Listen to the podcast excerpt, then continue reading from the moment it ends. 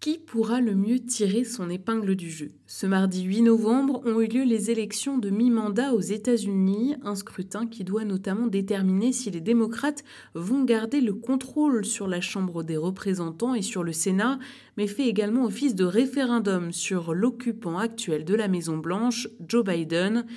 Un référendum que les démocrates aimeraient plutôt transformer en vote contre Donald Trump et ses idées.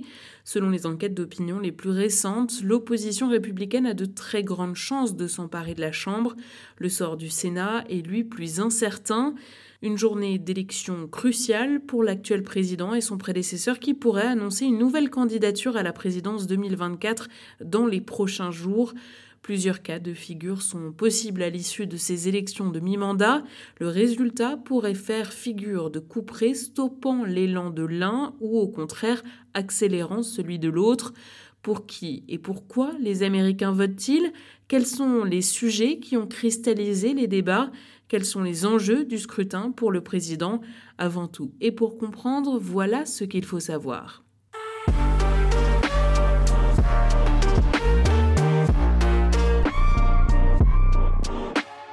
Ces élections de mi-mandat, appelées midterms en anglais, sont systématiquement organisées deux ans après la présidentielle et fatalement deux ans avant la suivante. L'occasion pour les Américains d'élire les nouveaux membres de la Chambre des représentants, équivalent de notre Assemblée nationale.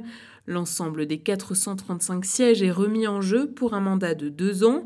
Les démocrates disposent actuellement d'une très courte majorité avec 221 sièges contre 212 pour leurs adversaires républicains et deux sièges vacants. Mais la tendance devrait s'inverser.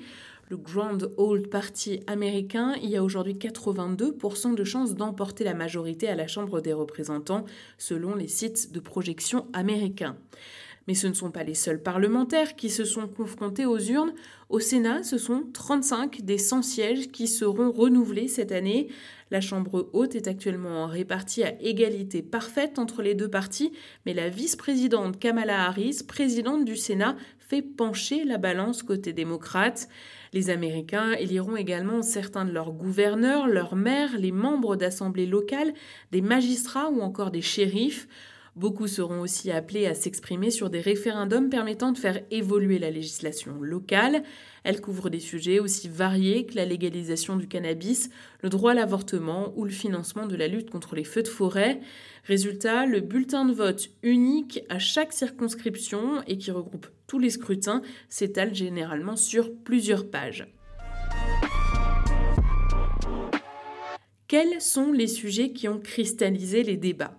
C'est l'économie et en particulier l'inflation qui est ressortie comme l'une des principales préoccupations des électeurs cette année le mécontentement croissant de la population face à la hausse des prix, notamment à la pompe et dans les rayons alimentaires, affaiblit le camp du président. Il s'inquiète particulièrement de l'inflation qui a donc atteint 8,2% en septembre aux États-Unis.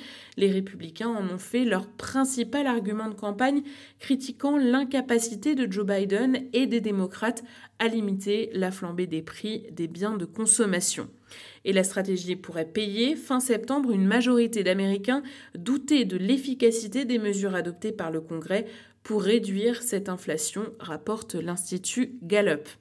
Un autre sujet peut toutefois influer sur les résultats de l'élection, l'avortement. Fin juin, la Cour suprême a renversé son arrêt garantissant ce droit au niveau fédéral. Depuis cette décision, 13 États ont interdit totalement la procédure et 5 autres ont réduit les délais légaux pour mettre un terme à une grossesse. À terme, les spécialistes estiment que la moitié des 50 États américains vont fortement entraver le droit à l'avortement.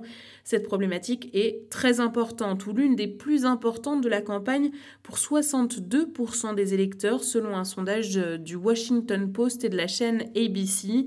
Et cela joue en faveur des candidats démocrates qui promettent une loi fédérale protégeant le droit à l'avortement. Il nous manque actuellement une poignée de voix pour y parvenir, a encore insisté Joe Biden début octobre. Alors qu'une majorité d'Américains désapprouvent la décision de la Cour suprême, la question de l'IVG pourrait donc motiver les électeurs démocrates à se rendre aux urnes. À noter également que la régulation des armes à feu, le système de santé et l'immigration ont fait partie des principaux thèmes de cette campagne. L'aide militaire et financière apportée par les Américains aux Ukrainiens fait également débat à Washington depuis plusieurs semaines et pourrait être revue en cas de victoire républicaine.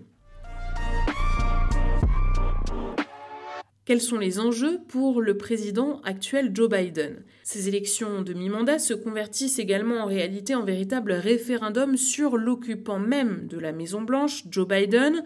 En plus de 160 ans, le parti du président n'a que très rarement échappé à un vote sanction. Avec 40% d'opinion favorable selon un sondage de l'Institut Gallup, le chef d'État américain ne devrait pas échapper à la règle cette année et ses très courtes majorités à la Chambre comme au Sénat sont donc menacées.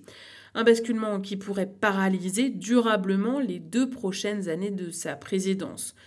Le résultat des élections va aussi donner le ton pour la campagne présidentielle de 2024, en particulier sur une éventuelle candidature de Donald Trump.